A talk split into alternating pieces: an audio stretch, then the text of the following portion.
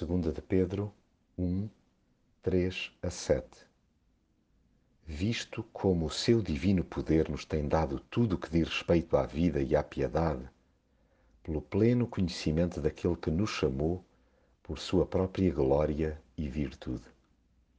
Em Jesus temos o que precisamos, sem tirar nem pôr. Nele é-nos concedido tudo o que necessitamos para viver em santidade.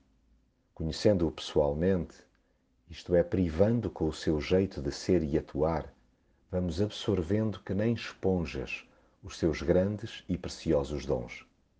Através deles entranhamos os valores espirituais, para que assim possamos ser bem-sucedidos na fuga dos maus desejos da corrupção que existe no mundo.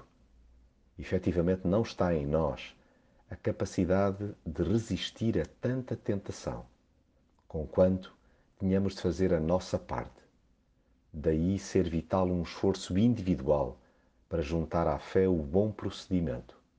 A este importa associar o conhecimento, que por sua vez tem de estar interligado com o autodomínio.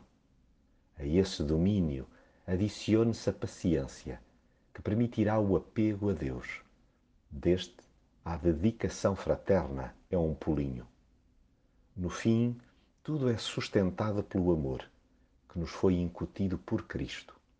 Sim, Ele é a nossa exclusiva fonte de alegria e satisfação.